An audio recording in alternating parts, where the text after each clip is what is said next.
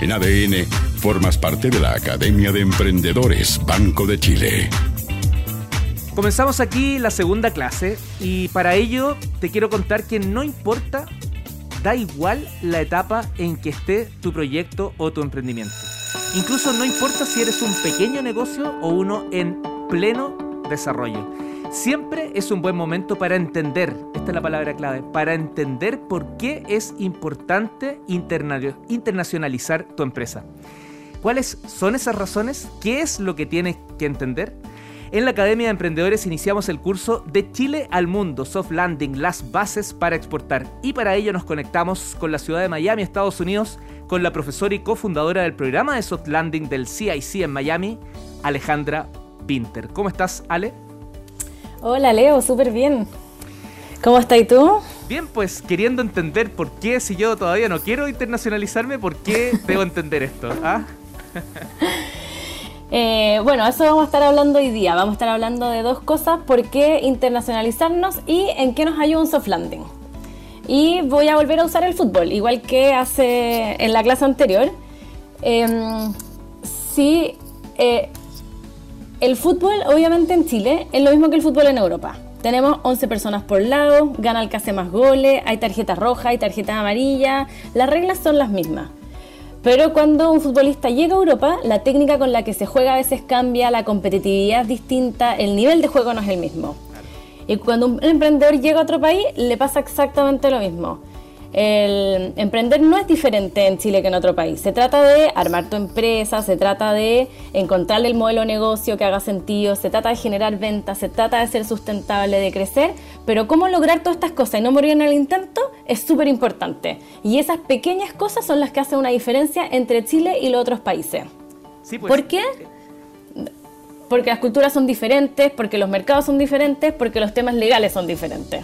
Sí, solo complementar que en el deporte justamente se habla de adaptarte. Eh, el, deportista en general tiene un periodo de adaptación al club, al, entorno, todo lo que tú comentabas. Un súper buen punto, Leo, porque de eso se trata el soft landing. Pero antes de entrar en soft landing, la pregunta es, ¿por qué queremos irnos a otro lado? Cuando el emprendedor chileno está súper cómodo en su país, ¿por qué pasar por todas estas problemáticas de adaptación si se puede quedar en Chile? Y las razones son tres fundamentalmente. Una, para crecer. Cuando salimos a otro país, ampliamos nuestros mercados, podemos aumentar el volumen de venta. Por ejemplo, una empresa que vende servicios a grandes empresas en Chile, tal vez si soy generosa puede llegar a conseguir hasta 50 clientes, pero cuando empieza a ir a otros países son muchas más las grandes empresas. Mm. El segundo motivo es para ser más competitiva. Cuando estamos en más países podemos tener más ganancias, también podemos optar a muchos más inversionistas de los que hay en Chile. Se pueden reducir los costos porque, por ejemplo, en Estados Unidos ciertas cosas tecnológicas son más baratas, eh, las manos de obra son en otros lugares más accesibles, entonces eso hace que puedas abaratar costos. Y, em, y además que también te vas encontrando con otras empresas que hacen cosas parecidas a ti y te va presionando también a mejorar, a entregar un mejor servicio y a hacer una mejor empresa. Y lo tercero es la diversificación que esto es súper importante y creo que a los chilenos les va a hacer sentido, pero cuando estás en distintos países tienes menos riesgos, porque si es que llega a haber una crisis o un problema en uno de los países, igual estás vendiendo en los otros países.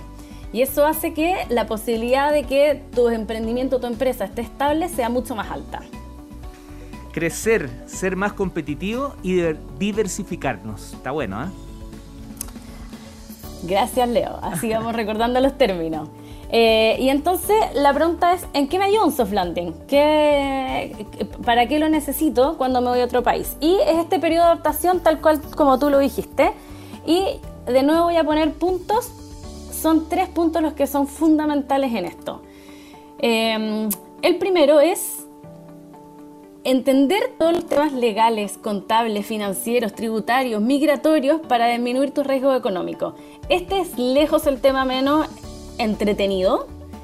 Eh, y vamos a hablar de estos temas en los otros programas, pero son temas que no son triviales y son súper importantes. ¿Qué es lo que se busca responder cuando están hablando de estos temas en el soft landing? Es, ¿puedo trabajar en otro país?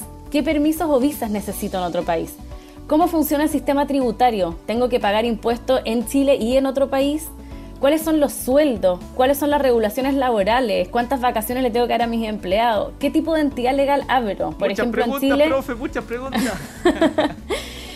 Eh, en Chile, por ejemplo, está la, SPA o la Sociedad Anónima y en otros países también existen distintas entidades y algunas tienen más beneficios tributarios, otras son preferidas por los inversionistas. Entonces, todas esas respuestas van a depender del emprendimiento y del país donde sean, pero es necesario ir contestándolas y el soft landing te ayuda a contestar esas preguntas. El segundo tema importante que hace un soft landing es entender cómo hacer negocios en otros países. Las culturas son distintas, tan como lo estaba explicando en el fútbol, la cultura de cada lugar es distinta y lo que queremos es que este emprendimiento logre avanzar lo más rápido posible al país en que se va.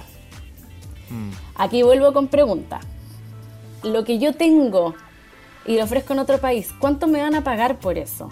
¿Cómo puedo levantar capital en otro país? ¿Es la misma forma que uso en Chile? ¿El discurso o el pitch, como se dice, que yo hablo, que tengo en Chile, es el mismo que puedo usar en otro país? Los canales de comunicación que más se usan en cada país, por ejemplo, en Chile todo el mundo usa WhatsApp para todo, eh, incluso a veces más que el mail, en Estados Unidos nadie usa WhatsApp. Y es importante ir viendo cómo ir armando todas esas cosas. Por eso no me respondías, profe. A los mails los respondo. Eh, ¿Cuánto duran las reuniones, por ejemplo? En Estados Unidos duran 30 minutos, en Chile es por defecto una hora. Todos esos detalles hacen que uno pueda empatizar y entrar mejor y entender mejor cómo funcionan eh, las cosas en cada país para ir entrando en la cultura y no perder tiempo. Eh, y lo último que es importante es ampliar el círculo de contacto. Hace, hace unos días estuve con un emprendedor chileno acá que me decía, oye, me di cuenta que en Estados Unidos las cosas funcionan eh, a través de los contactos. Si no tengo una red, no me funcionan las cosas. La verdad es que en Chile también funciona así. Lo que pasa es que todos contamos con alguna red de contacto. Entonces es importante volver a armar esa red al lugar donde vas. ¿Con quién tengo que juntarme? ¿Quiénes son los principales inversionistas? quién está en la misma etapa que yo, quiénes son otros chilenos que ya pasaron por esto que están en este país y que me pueden ayudar, me pueden dar algunos tips, eh, me pueden guiar. Oye, eso es clave, es totalmente cierto. Uno se va a otros lugares, se preocupa de mil cosas y como que no importa estar solo, es parte del tema, pero cuando vas con la mirada de emprendimiento, pucha, que, sale caro, por así decirlo.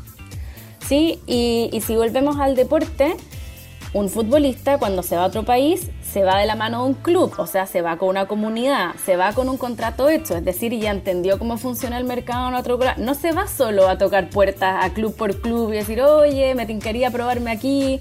Eh, uno se va con las cosas un poco más armadas. Y eso es lo que vamos a estar buscando durante eh, todo este semestre, ir armándolo para que podamos llegar mucho mejor preparados. Eh, y también quería tocar el tema de qué puedo esperar si contrato a alguien que me dé un servicio de soft landing. Claro, porque aquí lo estamos entendiendo, pero, pero gracias a todo esto yo digo, listo, sí, lo necesito, lo tomo. ¿Qué, qué, qué debería entregarme aparte de, la, de guiarme en cada uno de estos puntos? Y el soft landing puede tener formas muy distintas y me gusta aclararlo, cosa que nadie sienta que se lo están estafando, que una cosa es mejor que otra. Porque hay soft landing que pueden ser cortitos, cinco días, que expliquen estas tres cosas que yo dije que son importantes de forma bien intensa, pero más superficial. Después hay otros que pueden ser programas de tres meses en que uno está con programas constantes, metiéndote en, en la cultura a donde estás llegando.